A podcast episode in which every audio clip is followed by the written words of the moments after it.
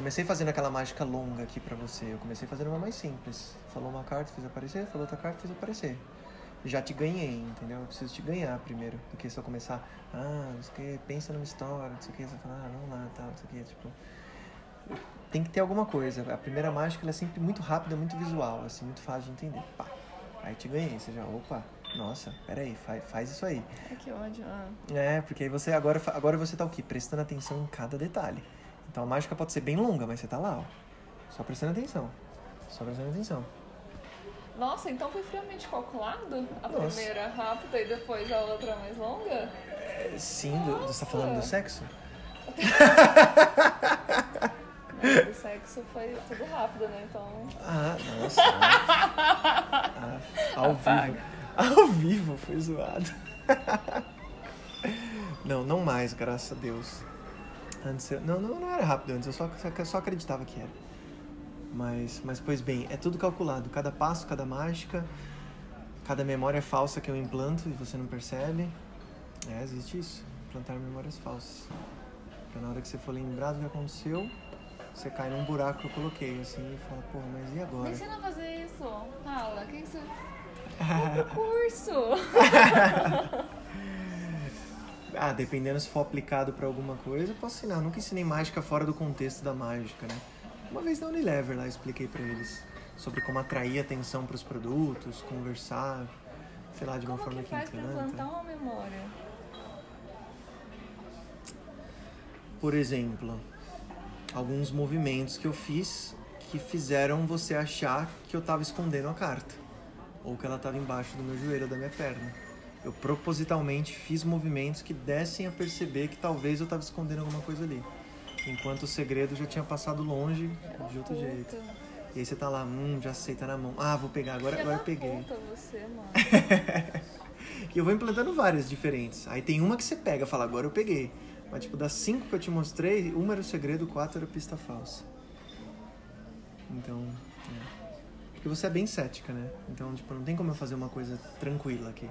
Uma mágica assim, ah, olha essa carta, mudou. Eu tenho que ali, ó, trabalhar um monte de coisa pra conseguir bugar o seu cérebro. Que existem os céticos e os sonhadores, né? Os sonhadores são mais, ah, não sei o que, fala, olha a carta voando, ai meu Deus, a carta tá voando. Agora com você já tem que, ó, pá, pá. Nossa, na próxima eu vou prestar muita atenção agora. Pode prestar. Tá fudido. Ah, quanto mais atenção você presta, mais você tá caindo na minha. é verdade. Pode prestar à vontade. O perigo pra, pra mágica é a pessoa que tá do outro lado da sala de braço cruzado. Esse é o maior perigo, porque ela tá fora da minha atmosfera, né? Eu crio uma, uma atmosfera assim que você começa a seguir a luz. E eu que dou a luz, entendeu? E às vezes você acha que você fala, ah, não tô seguindo a luz aqui, eu sou esperta, mas na verdade você tá seguindo a minha luz ainda. então, essa é, uma, é, uma- é um pilar principal da mágica também, misdirection, que por mais signifique perder a atenção, na verdade é controlar a atenção. Então, eu tenho controle da sua atenção. Eu não quero que você esteja olhando para onde eu não quero que você esteja olhando. Tem vários momentos que eu faço coisas que você não pode estar vendo, ao mesmo tempo você tá olhando. É que eu vou fazer alguma coisa nesse pequeno quadrado que você não vai ver. É aí que, é aí que entra o misdirection. Por exemplo, se eu te perguntar.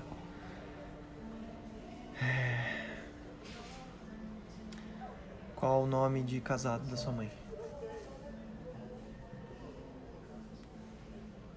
É pra falar? Não precisa falar, mas faz você pensar, não é? Você não fa fa- Faz. faz sua cabeça tipo assim, faz a pessoa que tá lá controlando a atenção sair do controle da atenção e buscar uma informação lá atrás, entendeu? Falar, peraí, deixa eu lembrar desse negócio aqui. E aí no momento disso, é como se existisse uma barreira na sua frente. Você deixa de enxergar o que tá acontecendo. Você fez isso comigo? Fiz de, de fiz, fiz. Tem um momento lá que eu tive que fazer, porque envolve algumas coisas. Aí eu norma- normalmente pergunto um negócio, aí você, hum, não sei o que e tal, pá. Já aconteceu um negócio ali, daqui a pouco, pá, já aconteceu outro ali. Nossa, que calculista. Super. Isso não presta. Não presta, né? Mas eu acho que pra alguma, pra alguma coisa eu devo prestar. Não. Tô fazendo de difícil aqui, galera. se fazendo de difícil aqui. Só porque eu liguei, só porque eu liguei o podcast. Tu não vai postar isso. Nunca postaria, jamais. Nunca postaria, mas sério, se você falar assim, Pedro, não posto, não posto, mas assim, acho que foi bem bom nessa conversa. Não, essa risadinha aí gostosa. Deixa eu pegar Me dá um beijinho.